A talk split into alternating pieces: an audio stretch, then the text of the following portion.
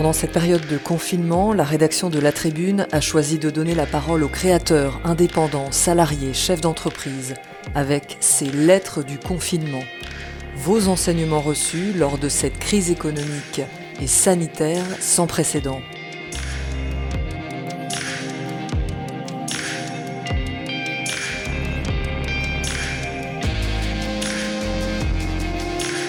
Aujourd'hui, la lettre du confinement de Denis Gancel, président fondateur de l'agence W Group Avas, dans notre newsletter de 12 heures.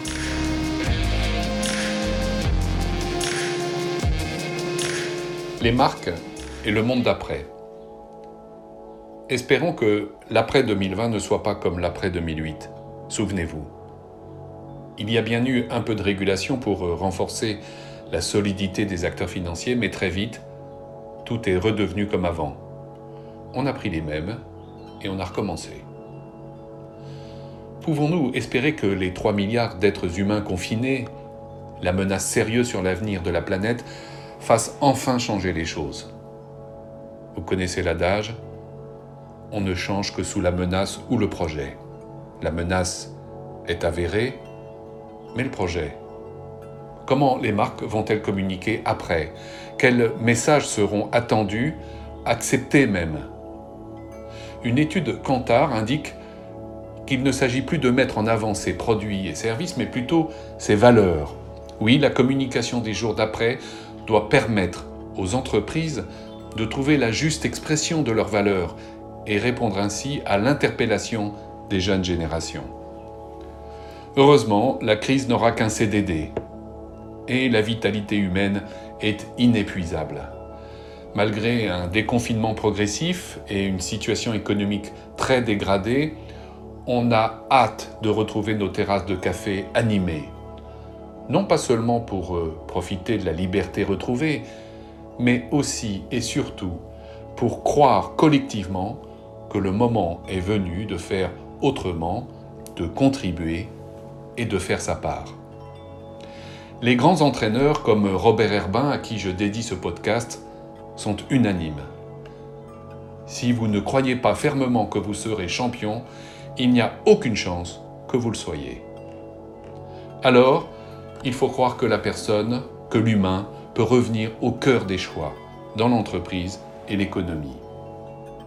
Il faut croire que l'hyperfinanciarisation peut être stoppée, que les profondes inégalités qui en ont résulté peuvent être résorbées et que les États, dits avancés, cesseront de prendre de haut le reste du monde. Il ne s'agira pas simplement de reconquérir, de remettre de l'ordre, ni même de revoir les choses.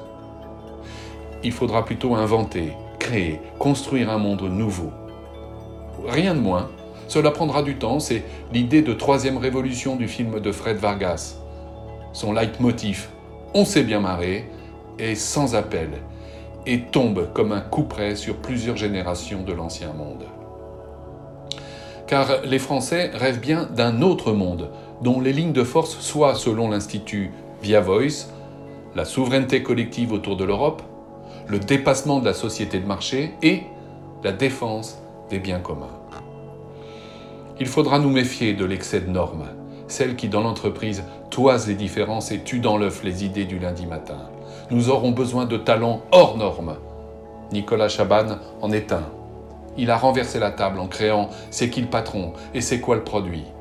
Première marque de consommateurs, MDC, véritable Robin des Bois des producteurs et des consommateurs, avec plus de 20 000 produits testés. Un vent de nouveautés va souffler. Ne le ratons pas. Le marketing doit céder la place à un contributing qui aidera les entreprises à promouvoir leurs valeurs et à faire évoluer leur business model. De nombreuses marques comme Accor, ADP, Carrefour et tant d'autres, par leur attitude exemplaire dans la crise, se retrouvent en première ligne du post-marketing. Cela passera par un capitalisme plus équitable et plus sociétal, qui change et qui sache répondre aux enjeux d'un siècle de santé publique. La loi Pacte, notamment les dispositions sur la raison d'être et l'entreprise à mission, en sont un excellent vecteur. Olivia Grégoire, rapporteuse de la loi, a raison. Il faudra aller plus loin en dotant les entreprises d'un classement de performance extra-financière fondé sur des valeurs européennes. Elles seront demain pour nous un avantage compétitif majeur. Pour les marques, cela passe par des gestes concrets. Un soin pour la santé des collaborateurs, une nouvelle présence en retail, une nouvelle créativité publicitaire, bref, un nouveau style et un nouveau comportement. L'attention, l'affinité, la proximité en seront les moteurs. N'a-t-on pas remarqué depuis le confinement un changement de ton dans les échanges? Les comment vas-tu et prends soin de toi reviennent tout doucement. Dans un texte paru l'an dernier, Cynthia Fleury abordait ce thème de manière prémonitoire.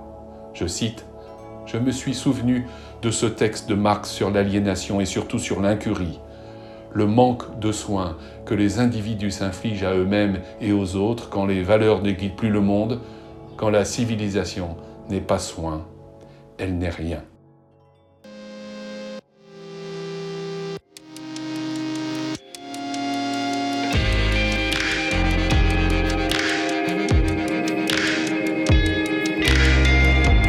Proposez vos textes ou vos sons à la rédaction de La Tribune pour une réalisation Milky Lab Fabrique Audiovisuelle, musique I'll Follow You par Density and Time.